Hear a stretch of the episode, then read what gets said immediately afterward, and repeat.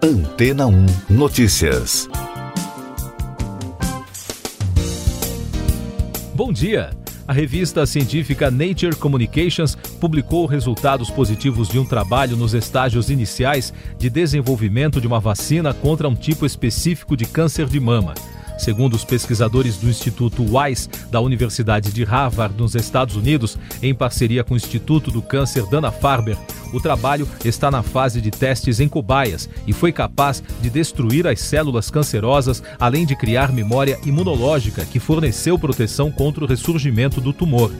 O alvo dos cientistas foi o câncer de mama triplo negativo, que é mais comum entre mulheres jovens e representa 15% dos casos no mundo. Além disso, é considerado pelos especialistas como mais agressivo. Na estratégia desenvolvida de dupla ação, os pesquisadores buscaram fazer com que o medicamento tivesse a efetividade da quimioterapia e a eficácia de longo prazo da imunoterapia. É por conta disso que a matriz com a vacina leva em seus componentes duas drogas principais. Uma delas é capaz de incentivar o crescimento e a reunião de um tipo de célula do sistema imune responsável por iniciar a defesa do corpo contra uma ameaça. E a outra é usada na quimioterapia, que conseguiu agir no local e matar células cancerosas. Para os especialistas, a nova técnica tem vantagens em relação aos outros estudos com vacinas contra o câncer. Na próxima fase do trabalho, a equipe vai continuar explorando a combinação e espera melhorar sua eficácia para outros tumores considerados de difícil tratamento. E daqui a pouco você vai ouvir no podcast Antena ou Notícias. TSE confirma a decisão de Barroso que adiou eleições em Macapá. Hospitais privados de São Paulo registram aumento de internações por Covid-19. Vacina da Pfizer pode chegar ao Brasil até março. O Tribunal Superior Eleitoral acompanhou a decisão do presidente da Corte, ministro Luiz Roberto Barroso, que suspendeu as eleições municipais em Macapá. Isso porque o estado do Amapá está com problemas de fornecimento de energia desde a semana passada.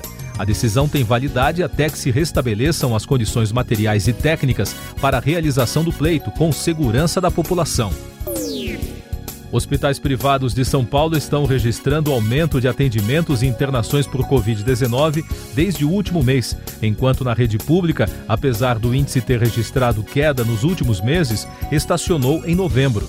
O Centro de Pesquisa do Hospital da USP constatou alta de pacientes em pronto-socorros das unidades particulares. E o jornal o Globo destaca que, além de São Paulo, há também registro de alta de casos no Rio de Janeiro e em mais nove capitais. O presidente da Pfizer no Brasil, Carlos Murilo, afirmou ao Valor Econômico na quinta-feira que o país poderá ter a vacina contra a Covid-19 disponível para a população no primeiro trimestre de 2021. Isso só será possível caso as etapas de verificação de eficácia junto à Agência Nacional de Vigilância Sanitária Anvisa evoluam dentro da normalidade. Essas e outras notícias você ouve aqui na Antena 1. Oferecimento Água Rocha Branca. Eu sou João Carlos Santana e você está ouvindo o podcast Antena ou Notícias. As internações por coronavírus na França já ultrapassaram as da primeira onda. O primeiro-ministro francês Jean Castex afirmou que o país já contabiliza mais de 32 mil pacientes atualmente em hospitais. No total, 4.803 pessoas estão em terapia intensiva, o que corresponde a 95% da capacidade total do país. Em meio ao avanço da segunda onda da pandemia na Europa, o governo italiano determinou que todas as regiões do país utilizem o maior número possível de hotéis para receber pacientes com o novo coronavírus. Na Sérvia, o ministro da Saúde alertou que a capital Belgrado já está sem leitos hospitalares para pacientes de Covid.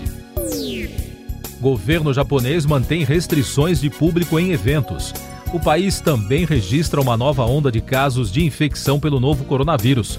Por conta disso, o governo local decidiu que até fevereiro serão mantidas as restrições aos eventos esportivos e culturais com presença de público, que terão ocupação máxima de 50% dos lugares disponíveis.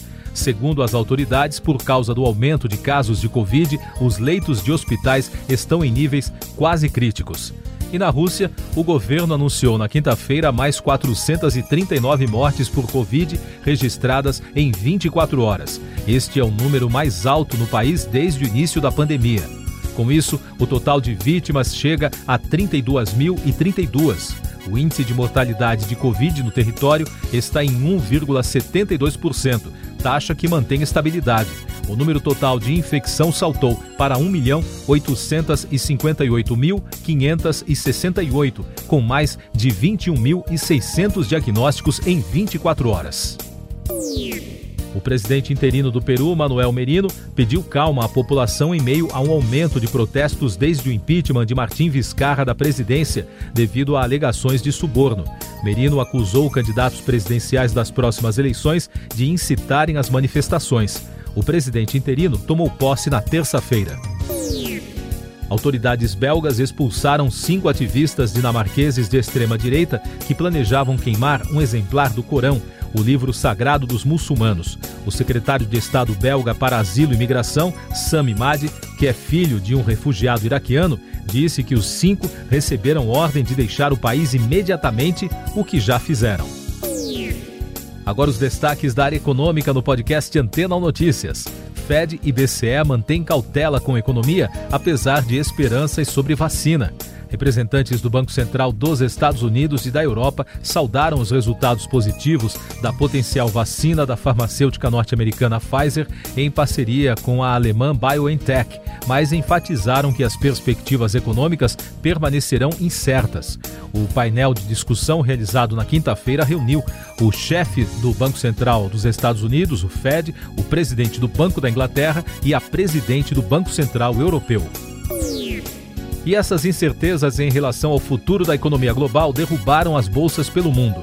No Brasil, o Ibovespa, principal índice da B3, fechou na quinta-feira em baixa de 2,20%, acompanhando as baixas dos mercados internacionais com o medo da segunda onda de coronavírus na Europa e medidas de distanciamento anunciadas no estado de Nova York, nos Estados Unidos. O ministro da Economia Paulo Guedes disse que, caso haja uma segunda onda de coronavírus no Brasil, o governo terá que reagir com a prorrogação do auxílio emergencial. Além disso, o ministro considerou possível a volta da CPMF para equilibrar as contas públicas. Guedes participou na quinta-feira de evento do setor supermercadista. E por falar nisso, um estudo do Instituto de Estudos Socioeconômicos aponta que o governo concedeu 99 bilhões de reais em subsídios em 2019 para auxiliar os produtores de petróleo, carvão e gás, o que representa 16% a mais em relação a 2018. Para o INESC, um passo fundamental para a solução da crise fiscal é a revisão dos subsídios aos combustíveis fósseis, o que poderia ajudar no alívio às contas públicas. Eleições americanas. A apuração dos votos para o Congresso nos Estados Unidos continua. De acordo com a Associated Press, até o momento, o Senado tem maioria republicana e a Câmara está dominada pelos democratas. Os republicanos chegaram a 50 cadeiras no Senado e falta apenas uma para manter o comando da casa. Já os democratas conquistaram 218 das 435 vagas na Câmara. O presidente eleito dos Estados Unidos, Joe Biden, conversou na quinta-feira com o Papa Francisco e disse que deseja trabalhar junto com o pontífice em questões como cuidar dos pobres, enfrentar a mudança climática e receber imigrantes e refugiados. O Papa parabenizou o presidente pela vitória nas urnas em um telefonema, segundo a equipe de transição do Democrata. Segundo projeções da imprensa americana, o democrata Joe Biden venceu no estado do Arizona com 49,40% dos votos, contra 49,06% de Donald Trump. Com isso, o presidente eleito conquista 290 delegados, enquanto Trump tem 217 após vitória no Alasca na quinta-feira. Para ser eleito, Biden precisava de, no mínimo, 270 delegados. Anistia Internacional denuncia massacre de civis na Etiópia. A organização não governamental informou na quinta-feira que vários civis morreram em um massacre na região etíope do Tigré, em conflito separatista, executado por forças leais ao governo central. Por meio de um comunicado, a ONG disse que verificou digitalmente fotos e vídeos enviados por testemunhas em cenas consideradas horripilantes. O ministro argentino da Defesa, Agustin Rossi, acusou os militares da reforma das Forças Armadas da Segurança e policiais de se organizar para conspirar e desestabilizar o governo do presidente Alberto Fernandes. Eles se apresentam como uma alternativa à liderança militar oficial que é designada pelo presidente, declarou Rossi durante a entrevista a jornalistas. O governo tem 72 horas para explicar à Justiça a liberação de pesca em Fernando de Noronha. A Justiça Federal deu esse prazo para que a União explique a liberação de pesca da sardinha no arquipélago.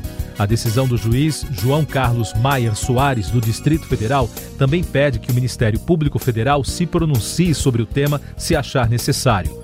O pedido se baseia em uma ação popular movida pelo presidente da Comissão de Meio Ambiente do Senado, senador Fabiano Contarato. A capital paulista renovou o contrato para a Fórmula 1 até 2025. A prova é um dos principais eventos do calendário da cidade e também um dos eventos mais rentáveis para o governo municipal e para o setor de turismo. No ano passado, o impacto financeiro da Fórmula 1 foi de 670 milhões de reais, além de gerar 8.500 empregos diretos. Você confere agora os últimos destaques do podcast Antena ou Notícias. A partir desta sexta-feira, Nova York, a maior cidade dos Estados Unidos, obrigará bares e restaurantes a fecharem às 10 da noite para enfrentar a segunda onda de Covid-19. O número de pacientes do novo coronavírus hospitalizados no país é o mais elevado desde o início da pandemia. A China cumprimentou nesta sexta-feira Joe Biden por sua eleição como presidente dos Estados Unidos. Agora, só Brasil, Rússia, México e Coreia do Norte ainda não reconheceram a derrota do republicano Donald Trump. Siga nossos podcasts em antena1.com.br. Este foi o resumo das notícias que foram ao ar hoje na Antena 1.